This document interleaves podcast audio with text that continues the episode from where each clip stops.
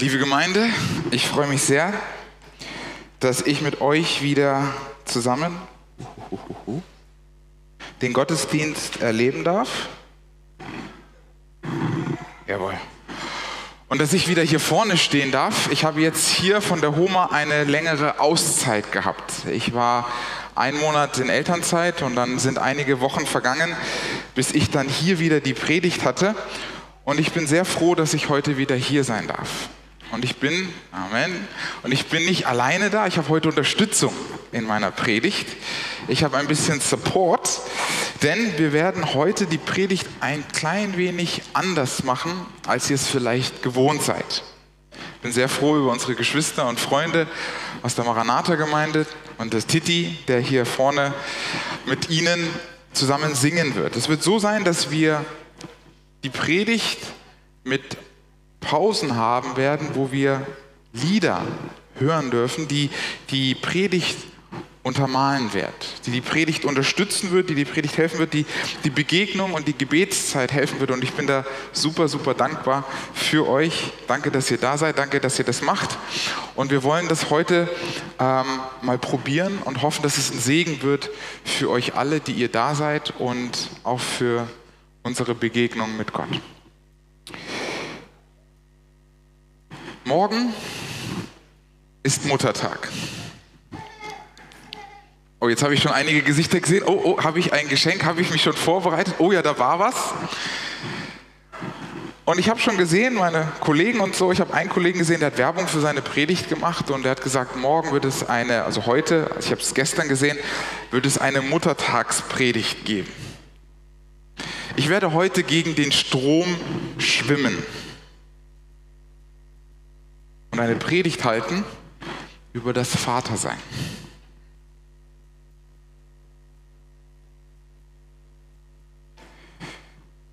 Ich bin frischer Vater, ich bin nicht der gleiche, der ich war, bevor ich weg war, den Monat und jetzt wieder da bin.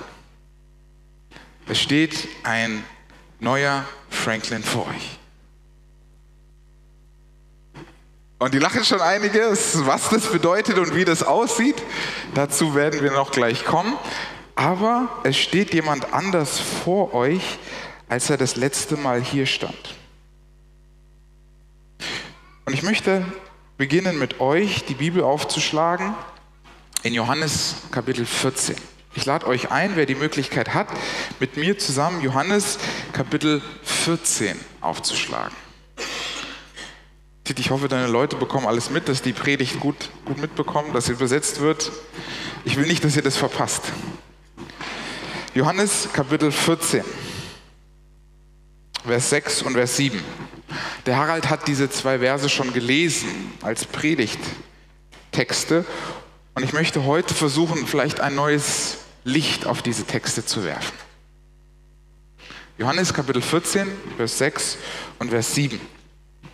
Ich lese aus der Schlachter, lade euch ein, in euren Bibeln zu folgen. Da heißt es, Jesus spricht zu ihm, ich bin der Weg und die Wahrheit und das Leben. Niemand kommt zum Vater als nur durch mich. Wenn ihr mich erkannt hättet, so hättet ihr auch meinen Vater erkannt. Und von nun an erkennt ihr ihn und habt ihn gesehen. Ich liebe diesen Text. Ich muss bekennen, ich liebe diesen Text und ich habe diesen Text oft als eine Keule genommen. Dieser Text ist auch ein starker Text. Dieser Text kann auch benutzt werden als Keule. Ich bin der Weg, die Wahrheit und das Leben. Welche andere religiöse Führer, welche andere Version von irgendwelchen Propheten oder Götter kann das sagen? Sie sagen, ich kenne den Weg, ich kann ihn dir zeigen, aber keiner von ihnen sagt, ich bin der Weg. Und so bin ich dann gerne gegangen. Aber wo will Jesus hier seinen Schwerpunkt legen. Ich möchte nicht das runterreden, was er da sagt, dass er der Weg ist, dass er das Leben ist, dass er die Wahrheit ist. Nicht, dass er sie kennt, nicht, dass er sie zeigen kann, sondern dass er sie ist. Er sagt all das, damit man zum Vater kommt. Durch mich kommt man zum Vater. Niemand kommt zum Vater als durch mich. Was steckt dahinter? Was heißt es, Gott zu haben als Vater? Ich habe mir den Anspruch gemacht, dass diese Predigt nicht nur für Väter oder potenzielle Väter ist, sondern für alle. Dass diese Predigt eine Predigt ist, die uns zusammenhelfen zu rücken. Ich habe mir ganz oft und ganz viel die Frage gestellt, als meine Frau schwanger ist, was für ein Vater möchte ich sein? Ich sehe meinen Vater, ich habe gesehen, was er in seinem Leben gemacht hat, ich sehe seinen Vater, ich sehe andere Väter. Aber was für ein Vater will ich sein? Was macht einen guten Vater aus? Zu oft schaut man auf das, was nicht gepasst hat, auf das, was man gerne anders hätte, auf das, wo man gesagt hätte, Papa, hättest du doch nur das gemacht, Papa, hättest du doch nur dies gemacht. Was heißt es, ein guter Vater zu sein? Und ich habe Väter gefragt. Ich habe nicht nur irgendwelche Ratgeber gefragt, ich habe verschiedene junge Väter gefragt. Und ich habe diese junge Väter gefragt, einer der ersten Fragen, die ich hatte, ist, wann war es für dich der Punkt, dass du sagst, jetzt bin ich Vater. Jetzt spüre ich das, jetzt glaube ich das, jetzt, jetzt bin ich das. Das war interessant, weil jeder hat was anderes gesagt. Einer sagte, sobald ich das Kind im Bauch der Mama gespürt habe, habe ich das Gefühl, ich bin Vater. Die meisten aber wiederum sagten, ich habe dieses Gefühl, Vater zu sein gehabt, als ich das Kind das erste Mal auf dem Arm hatte und es ansah. Sagte, wow, das, das ist mein Kind. Da war ich mir bewusst, ich bin jetzt Vater. Interessant ist, ein anderer sagte, das Kind hat so viel geweint, das Kind hat so viel an der Mama geklebt, das Kind war so, so weit weg von mir. Ich habe das Gefühl gehabt, ich war erst dann Vater, als ich mit dem Kind reden konnte, als ich mit dem Kind kommunizieren konnte als ich mich ausgetauscht habe. Und ich hatte diese Sehnsucht, weil bei mir war es so, nein, wenn ich auf den Bauch fühle, dann habe ich das noch nicht. Und Annika hat immer gesagt, komm, komm, sie bewegt sich, schnell, schnell. Und dann habe ich gefühlt und, oh, aber wie sieht sie aus und, und wer ist es? Und wir haben jetzt vielleicht einen Namen, aber fühlt sich noch nicht an wie Vater. Was muss ich tun, um ein guter Vater zu sein? Wie kann ich mich gut vorbereiten? Ich hatte einen anderen Freund, der hat gesagt, ich habe eine Identitätskrise bekommen. Ich habe hinterfragt, wer ich bin. Da kommt auf einmal dieses kleine Wesen und jetzt bin ich Papa. Boom. An, aus. Von jetzt auf gleich. Und ich habe ich hab mich hinterfragt, wer bin ich? Was bin ich? Wie stehe ich zu diesem Kind? Eine weitere Person sagte, es war alles schön und gut, Geburt und alles, aber der Moment, wo wir das Krankenhaus verlassen haben mit dem Kind, ging es los. Ging die Krise los, wortwörtlich.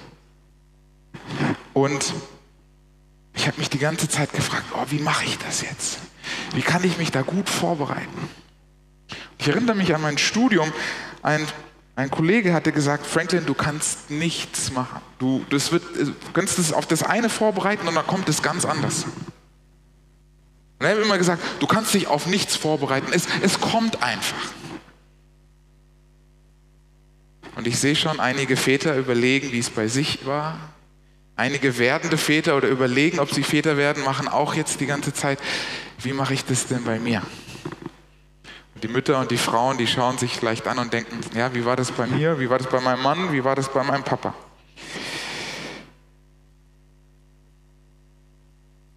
Was aber gewiss ist, und ich glaube, da können wir nicht streiten, ist, es ist faktisch belegt, es ist wissenschaftlich belegt, ist, dass etwas fehlt, wenn kein Vater da ist. Dass etwas nicht ganz ist, nicht voll ist, wenn es keinen Vater gibt. Dass wenn man ohne einen Vater aufwächst, man nicht verdammt ist, nicht verflucht ist, dass man sein Schicksal nicht äh, schon geschrieben ist. Das möchte ich nicht verschreien. Aber dass wenn man ohne Vater aufwächst, dass was ganz, ganz Wichtiges, Elementares fehlt. Was uns hilft in unserer Identität, was uns hilft in unserem Selbstwert, was uns hilft in dem, wie wir uns sehen.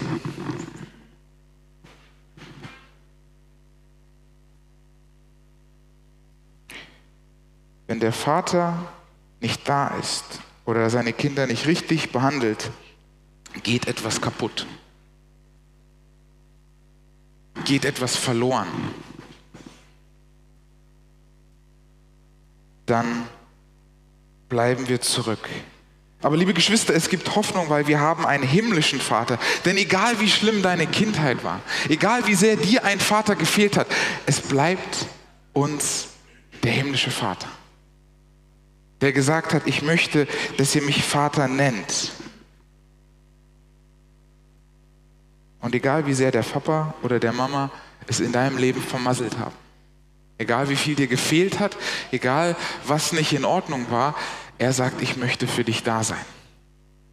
Ich möchte das sein, was dir fehlt. Der himmlische Vater, der alle Lücken in unserem Herzen schließen will. Der himmlische Vater, der uns Identität geben will. Der himmlische Vater, der sagt, ich bin da für dich. Er ist gekommen, um wiederherzustellen, um zu heilen, um zu stärken. Auf den Schöpfer zu zeigen. Wir sehen das in der Geschichte der Bibel schon früh. Der Schöpfer, der Vater von Adam und Eva. Er schafft sie und er ist nicht nur ihr Schöpfer. Wir reden immer von Gott als Schöpfer, aber er ist genauso Schöpfer für die Tiere. Aber die Tiere sagen nicht zu Gott Vater. Adam und Eva sagen zu Gott Vater, weil sie eine Beziehung haben, weil sie gesehen werden, weil sie Austausch haben.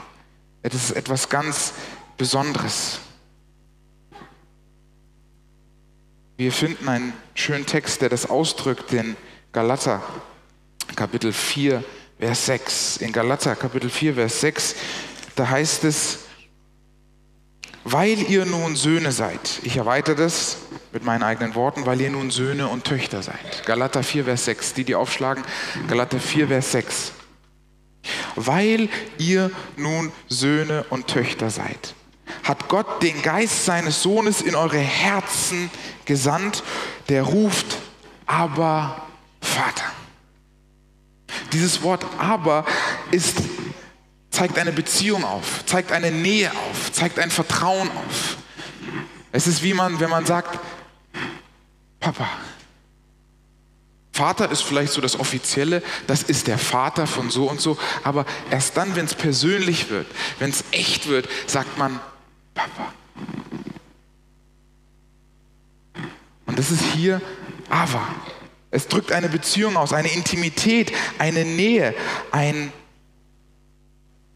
eine ungehindertes Zusammenkommen.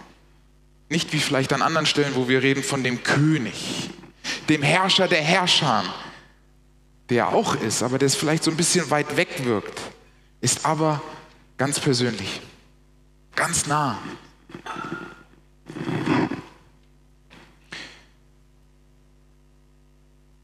Und ich weiß nicht, wie es euch geht mit euren Vätern. Aber Gott bietet uns an, dass wir uns auf ihn lehnen können, dass er unser Vater sein möchte. Ich möchte jetzt Magna Voce, sagt man das so richtig? Magna Voce, einladen, ein Lied zu machen, Leaning on the Everlasting, um das nochmal zu untermauern. Wow, vielen, vielen Dank. Wie schön es doch ist, an die Arme des Everlasting, des Ewigen sich anzulehnen. 80 Prozent von Vergewaltigern sind ohne Vater aufgewachsen. 71 Prozent von Schulabbrechern sind ohne Vater aufgewachsen. 65 Prozent der Jugendkriminalität unter den äh, Jugendlichen wird von denen begangen, die ohne Vater aufgewachsen sind. 90 Prozent der Menschen, die in Bandenkriminalität verwickelt sind, sind ohne Vater aufgewachsen. Kinder, die vaterlos aufgewachsen sind, sind fünfmal wahrscheinlicher, Selbstmord zu begehen. Sie sind 30 mal wahrscheinlicher, von zu Hause abzuhauen. 14 mal wahrscheinlicher, zu vergewaltigen, 9 mal wahrscheinlicher, Schulabbrecher zu werden, 20 mal wahrscheinlicher, im Gefängnis zu landen und dreimal wahrscheinlicher, finanziell bedürftiger zu werden. Diese Statistiken sind zum Teil auch aus Amerika, aber ich glaube, sie verdeutlichen etwas ganz, ganz Klares. Dass ohne Vater man es nicht leichter hat. Ihr Väter werdet gebraucht. Ihr Opas werdet gebraucht. Ihr Onkels, ihr werdet gebraucht für die Gesundheit eurer Familien. Ihr macht und bedeutet vielleicht mehr, als ihr denkt. Und das ist eine gute Nachricht auch für den Muttertag.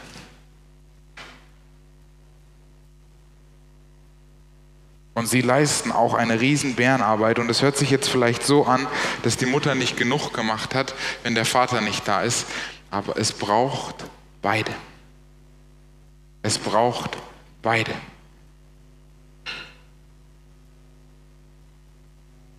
Aber Frauen und Mütter können nicht alle Löcher stopfen, wenn ein Vater nicht da ist.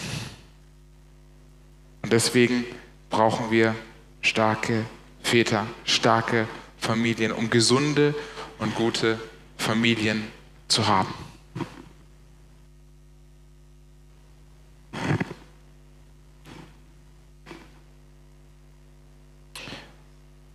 Dieses Gebrochensein, dieses, was vielleicht dadurch kaputt geht, das, was vielleicht dadurch fehlt, kann und möchte unser himmlischer Vater auch wieder heilen. Möchte er wieder reparieren, möchte er wieder ganz machen.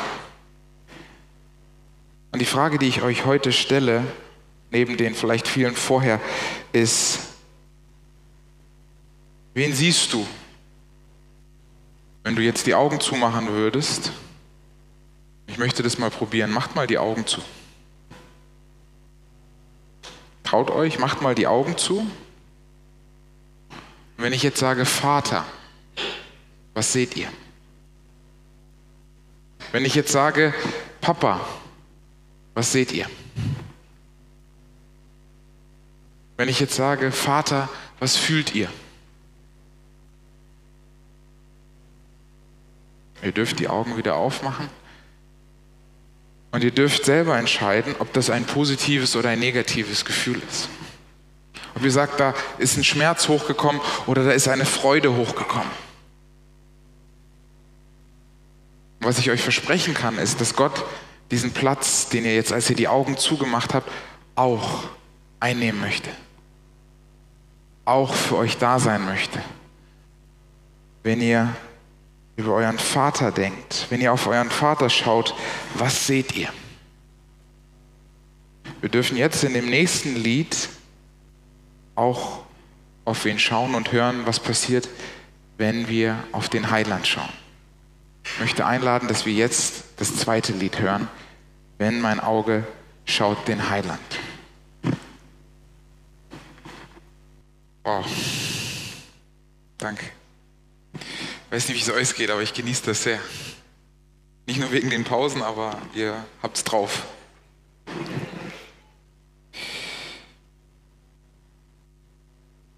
Mein Bruder hat mich gestern gefragt, als ich ihm zum Bahnhof gefahren habe, wie ist es, Vater zu sein? Und er hat die Frage aufrichtig gemeint und er hat gesagt, ähm, ich sehe dich, der Family und wie du umgehst mit ihnen. Wie ist es, Vater zu sein? Ich habe ihnen erzählt, wie es sich anfühlt. Und ich bin zu dem Schluss gekommen, du setzt selber den Standard, den du machen willst als Vater. Du setzt den Standard, was du machen möchtest. Es ist leichter, Vater zu werden, als eine Führerscheinprüfung zu machen. Keiner wird dir sagen, bevor du Vater sein musst, musst du das und das und das und das machen.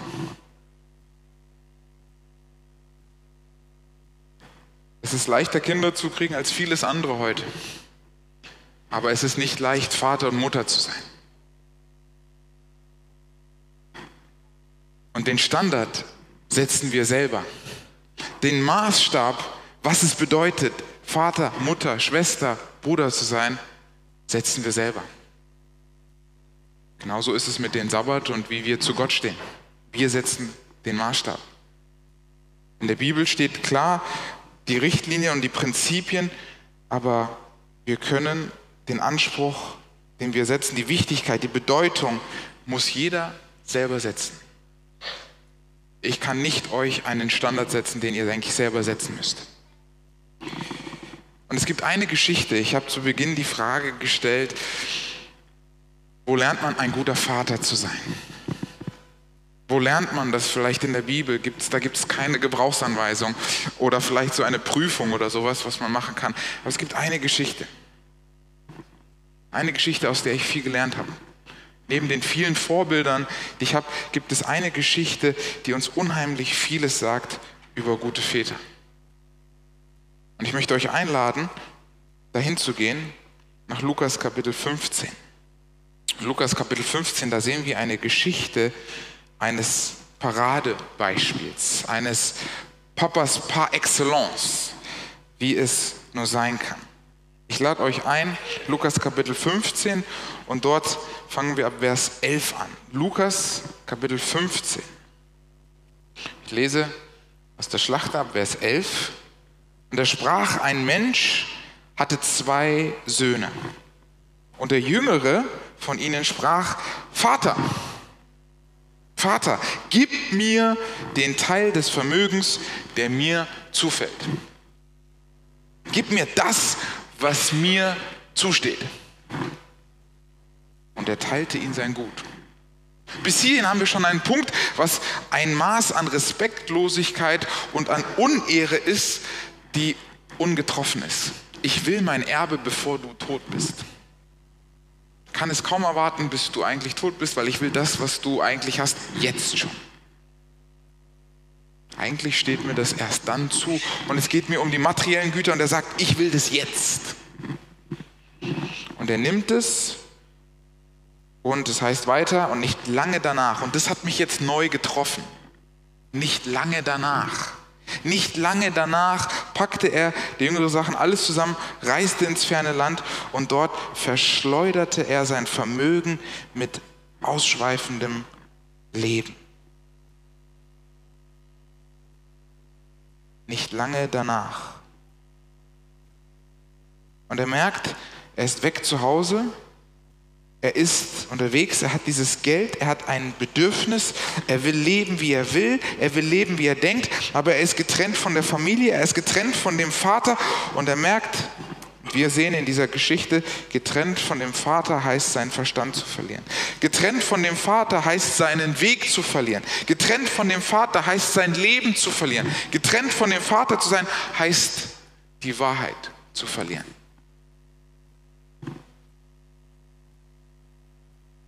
Er umgibt sich mit Menschen, die ihn auf den falschen Weg führen. Der ein geliebtes Kind ist, entscheidet selbst, was das Beste für ihn ist. Diese Geschichte drückt viel mehr aus, nicht was bei dem Sohn alles passiert und was bei dem Sohn los ist, sondern noch viel mehr drückt sie aus, was bei dem Vater los ist und wie es dem Vater geht. Und ich muss hier auch noch mal kurz sagen, hier ist ein elementarer Unterschied von der Verheißung, die Jesus gibt, die wir am Anfang der Bibel sehen. Ein Sohn wird seinen Vater und seine Mutter verlassen, um an seiner Frau anzuhängen und gründet eine neue Familie. Das ist was anderes, als was hier geschieht. Das eine ist eine Fortentwicklung, das eine ist ein normales Weitergehen, das andere ist ein Cut. Ein Cut von Werten, ein Cut von Beziehungen. Das andere ist eine Weiterentwicklung. Und wir sehen in dieser Geschichte, dass dieser junge Mann, dieser Sohn einen Cut macht. Er verlässt die Werte, er gibt sich seinem rebellischen Herz, seinem Trotz zu und man sieht es an seinem Verhalten. Vers 14. Nachdem er aber alles aufgebraucht hatte, kam eine gewaltige Hungersnot über jenes Land. Und auch er fing an, Mangel zu leiden. Das Geld hat nicht gereicht. Auch er merkt, es geht auch irgendwann zur Neige. Da ging er hin und hängte sich an einen Bürger jenes Landes, der schickte ihn auf seinen Acker, da die Schweine zu hüten. Und er begehrte, seinen Bauch zu füllen mit den Schoten, mit dem Essen, welche die Schweine fraßen, und niemand gab es ihm. Wir sehen, dieser junge Mann ist am Ende. Er demütigt sich nicht. Er hat hier nicht Demut, die er zeigt, sondern er ist gedemütigt. Indem, dass er jetzt sagt, ich muss wenigstens das, was die Schweine essen, würde ich gerne haben. Er ist total am Boden. Es geht nicht mehr weiter. Und ich glaube, dass es manchmal so ist, dass wir manchmal am Boden liegen müssen, dass wir erkennen, wer unser Vater wirklich ist. Dass wir uns manchmal so weit entfernen müssen, dass wir erkennen, wie bedürftig wir sind. Das habe ich erlebt. Das sehe ich in meiner Familie zum Teil. Das sehe ich bei Jugendlichen und Teens, die gerade durch Phasen gehen, die sagen, ich gehe meinen Weg. Es ist mir egal. Das, was ich gelernt habe, was ich von zu Hause kenne, tschüss die dann erst am Boden merken, was sie alles hatten. Und sicherlich geht es den einen oder anderen, der auch heute hier ist, so.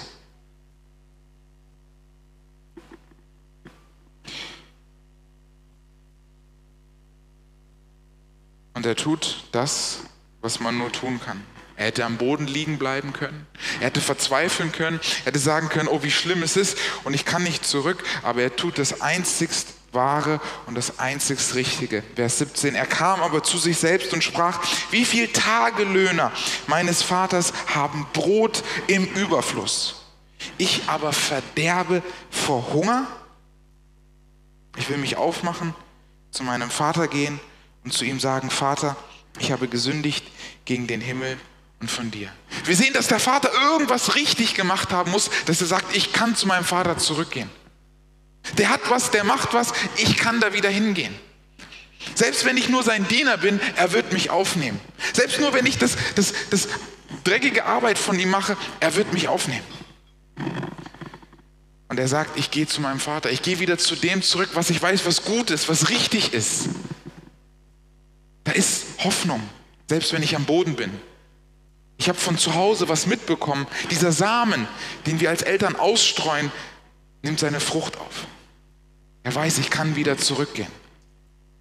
Es gibt da doch Hoffnung. Es gibt doch einen Weg raus aus meiner Miserie. Liebe Geschwister, das ist unsere Einladung, dass wir zurück zum Vater gehen, wenn immer wir am Boden sind. Dass wir am Boden sind, dass wir immer, immer, immer zum Vater gehen können. Egal, ob es durchs Gebet ist, egal, ob es durch die Gemeinschaft ist, egal, ob es durchs Fasten ist, ob es durch Singen ist, ob es durch sein Wort ist, wir können zurückgehen. Und nicht nur, wenn es uns schlecht geht, sondern auch, wenn es gut geht. Meine Tochter ist an einem Donnerstag früh geboren und wir waren eine Weile im Krankenhaus und das war der erste Sabbat, den ich noch, also ich kann es kaum in Worte beschreiben, aber das war der Sabbat, der stärkste Sabbat in meinem Leben, wo ich in die Gemeinde gehen wollte, um zu loben und zu preisen. Um zu danken. Es gab nie einen Sabbat wie der. Ich sage, ich muss in die Gemeinde gehen. Aber ich konnte nicht, meine Frau hat mich gebraucht, wir waren noch im Krankenhaus und als, als dieses Kind geboren wurde, unter den schwierigen, schwierigen, schwierigen Umständen, die es war, haben die Ärzte und Krankenschwestern, sie können sie jetzt nehmen. Aber ich habe gesagt, oh, nein, das ist so zerbrechlich, es ist so wunderschön, ich will nichts kaputt machen. Ich, ich, ich, ich mache da was kaputt. Nein, ich, darf ich es anschauen? Ich will es nur anschauen.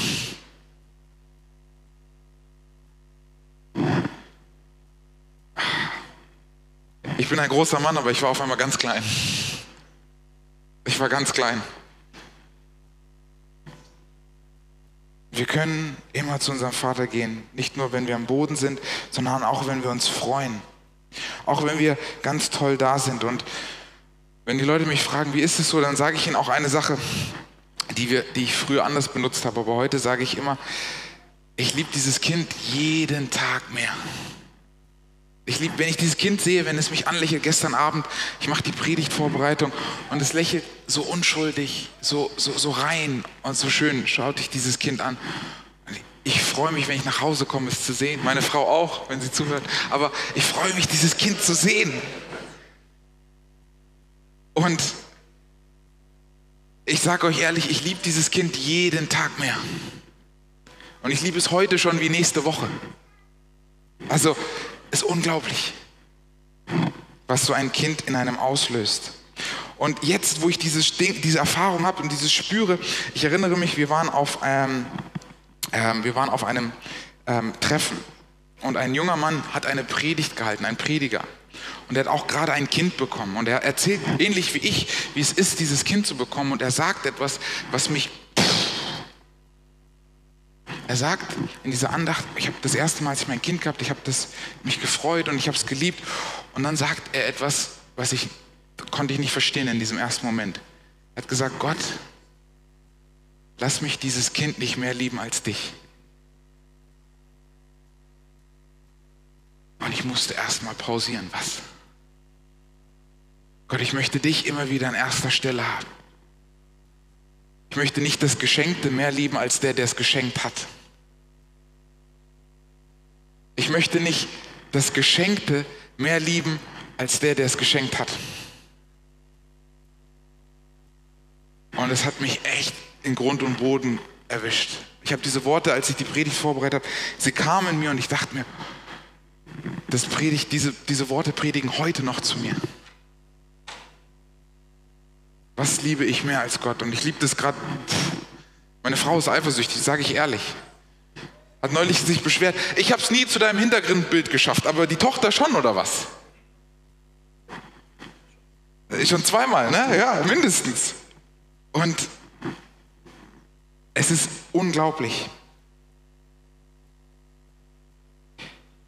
Gott, lass mich nie ein Kind mehr lieben als dich. Denn du bist der, der es gegeben hat. Setzt nochmal ganz neue Dimensionen, ganz neue Verhältnisse. Was sind die drei Lehren, die ich aus dieser Geschichte ziehe? Wie reagiert der Vater? Vers 20. Und er machte sich auf und ging zu seinem Vater, als aber er noch fern war sah ihn sein Vater und hatte Erbarmen und er lief, fiel ihm um den Hals und küsste ihn. Als er noch fern war. Das sagt uns ganz viel über diesen Vater. Dieser Vater glaubt an sein Kind. Dieser Vater wartet auf sein Kind. Dieser Vater kennt das Potenzial seines Kindes. Dieser Vater hofft auf sein Kind. Dieser Vater ist euer Vater im Himmel. Und diese Geschichte soll zeigen, wie er über euch denkt. Er wartet aus der Ferne, er glaubt, er sucht, er bereitet sich vor, er nimmt seine freie Zeit, um zu sagen, ich bin bereit, wann kommt er wieder?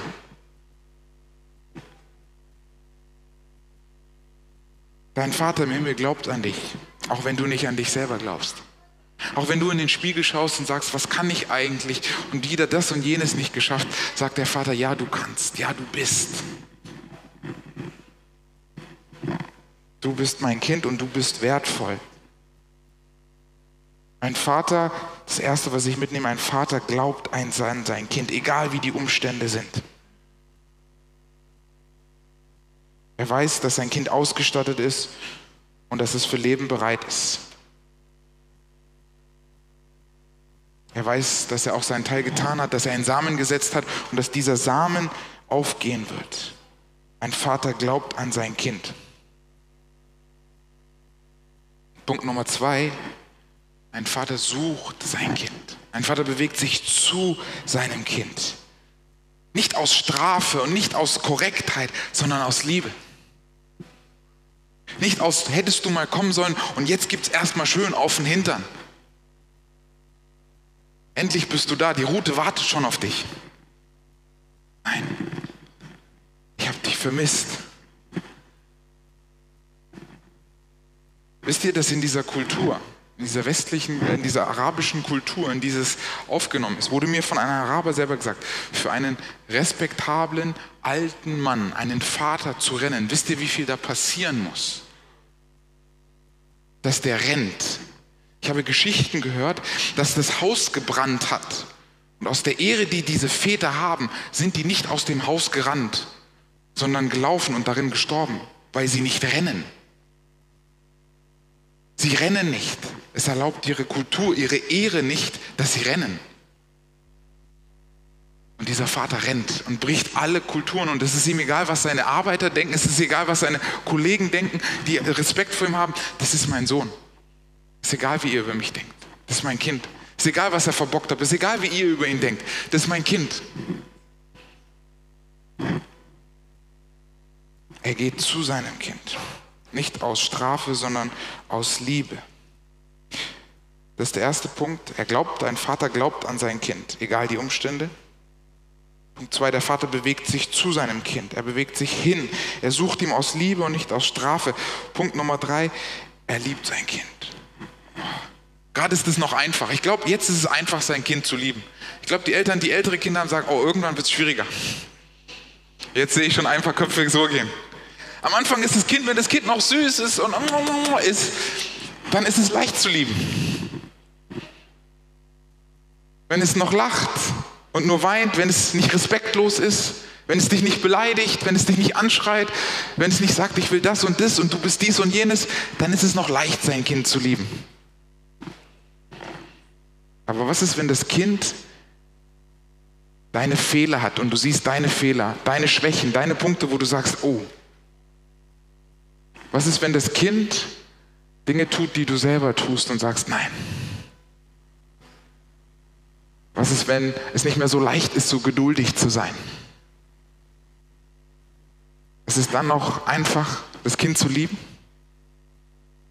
Wenn das Kind sagt, ich, ich habe dir das doch besser beigebracht. Du müsstest es doch viel besser wissen. Was machst du für einen Blödsinn? Wenn es schwierig ist, das Kind zu lieben. Er bleibt dran und er liebt es weiter. Er zeigt sein Kind, er küsst es immer wieder.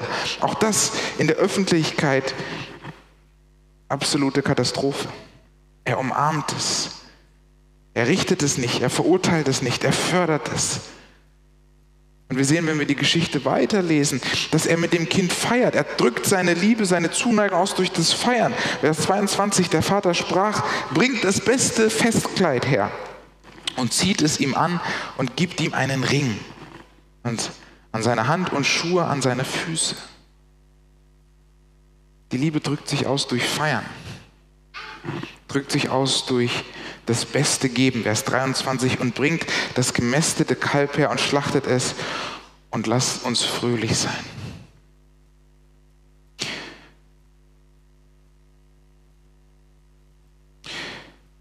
Die letzte Frage, die ich mir und euch stellen will, ist, was habe ich meinem Kind anzubieten? Ich glaube, diese Frage stellt sich jeder, bevor er Vater oder Mutter wird. Was kann ich denn weitergeben? außer meine Gene, meine Stärken und meine Schwächen vielleicht. Was habe ich diesem Kind anzubieten? Und hier muss ich wieder auf den Muttertag verweisen. Einer der größten Gefallen, die ich meinem Kind tun kann, ist seine Mutter zu lieben und für sie zu sorgen und sie zu schützen. Das ist das, eine der wichtigsten Sachen, die ich für mein Kind tun kann. Was ich aktuell sehr daran arbeite, fit zu bleiben. Wenn mein Kind mit mir Fußball spielen will und ich dann sage, es geht nicht. Was bin ich für ein Vater? Und wir kriegen Kinder immer später. Nicht wie früher. Mit 18, 19, 20 kriegt man die Kinder. Was machst du, wenn du dein Kind mit 38, 39, 40 bekommst? Und mit 15, ah, Bandscheibenvorfall, ah, mein Rücken, oh, mein Knie. Ah. Meine Mutter hat mir neulich die Geschichte erzählt. Sie war auf dem Kindergarten, äh, auf dem Spielplatz, ne? Spielplatz war das. Sie war auf dem Spielplatz und dann hat sie gesehen, oh, das ist aber ein lieber Opa, wie sehr er mit seinem Kind spielt.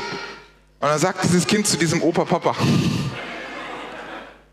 der, der weiße Haare, alles gehabt, und er spielt mit dem Kind, das ist doch der Opa. Papa, Papa, komm, wir spielen. Ey, da will ich so ein Papa sein. Irgendwann geht es nicht mehr. Oder nicht so wie früher. Welchen Anspruch habe ich, was ich meinem Kind geben möchte? Und das Schöne ist, dass Gott uns alles geben möchte. Und dass er der Vater ist, der für uns immer da ist.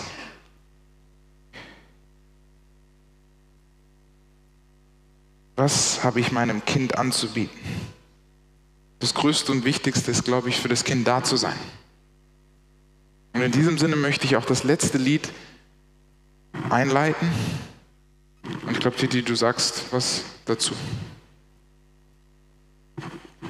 Das letzte Lied. Ihr habt vielleicht viele Worte gehört und ich weiß nicht, ob meine Tochter diese Predigt eines Tages hören wird und wird sagen, oh, Papa, du bist so ein schlechter Papa. Du hast so viel erzählt und bist voll der Erzähler, aber das und das und das und das hast du alles falsch gemacht. Ich glaube, wir nehmen uns oft, ich zumindest, mehr vor, als wir vielleicht schaffen. Und ich werde Fehler machen. Und ich werde nicht alles so hinkriegen, wie ich das gerne würde. Aber ich werde meiner Tochter früh beibringen, es gibt noch einen anderen Papa, der dich nicht enttäuschen wird, der immer für dich da ist, den du jederzeit im Gebet anrufen kannst, der dir immer zuhört, der keine Fehler machen wird. Ich möchte wissen, dass du weißt, meine Tochter, dass Gott da für dich ist. Und das möchte ich auch euch sagen, wenn ihr euch vielleicht vaterlos fühlt, wenn ihr euch alleine fühlt. Und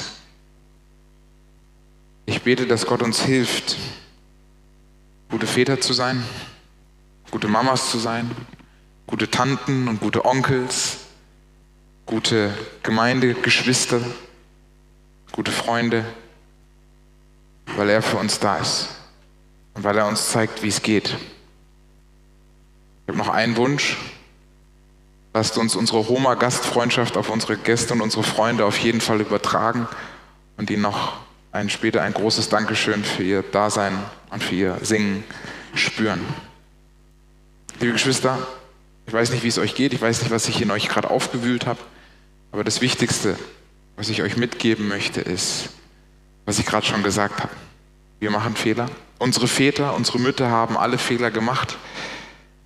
Aber wir dürfen auf den großen Papa im Himmel zurückgreifen, der für uns alle da ist.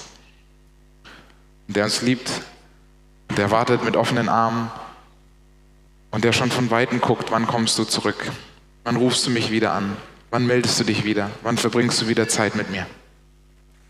Möge Gott uns segnen, das zu erkennen und es zu sehen. Möge uns helfen, gute Väter und morgen gute Kinder, die ihre Mutter lieben und zeigen, dass morgen Muttertag ist, auch sein. Amen. Vater im Himmel, großer Gott, ich danke dir, dass du uns irdische Väter gegeben hast und irdische Mütter. Ich danke dir aber, dass du auch immer da bist, wenn wir nicht diesen irdischen Vater hatten oder diese Mutter dass du der wahre Vater bist und dass du unser Vater sein willst. Oft sehen wir dich nur als großen, strengen Gott, der vielleicht so weit weg ist. Aber du lädst uns ein, Herr Jesus, Vater im Himmel, dass wir deine Kinder sind. Jesus, ich lerne so viel jeden Tag, wie sehr du unser Vater sein willst und was es bedeutet, dass du unser Vater sein willst. Wenn ich meine Tochter sehe, dann sehe ich nicht, was ist das Beste für mich, sondern was ist das Beste für sie. Ich bin nicht mehr das Zentrum der Welt und ich will alles für dieses Kind tun. Herr Jesus, wie viel davon darf ich lernen, wie es dir geht? Und ich habe noch gar nicht mal darüber nachgedacht, dass du bereit warst, deinen Sohn zu geben, dein Kind zu geben für uns. Wäre ich bereit, mein Kind zu geben?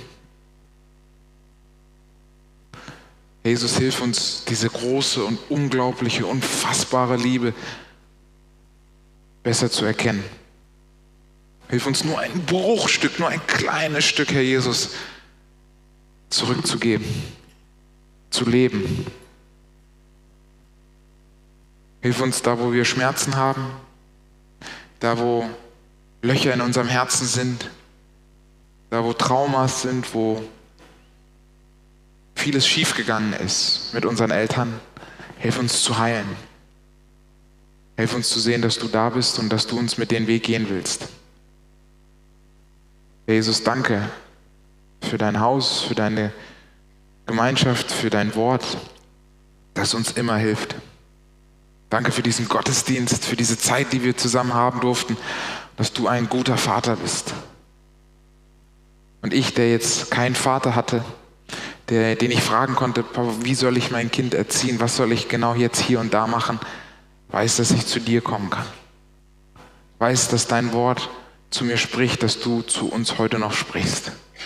Und ich danke dir dafür in deinem Namen, Herr Jesus. Amen.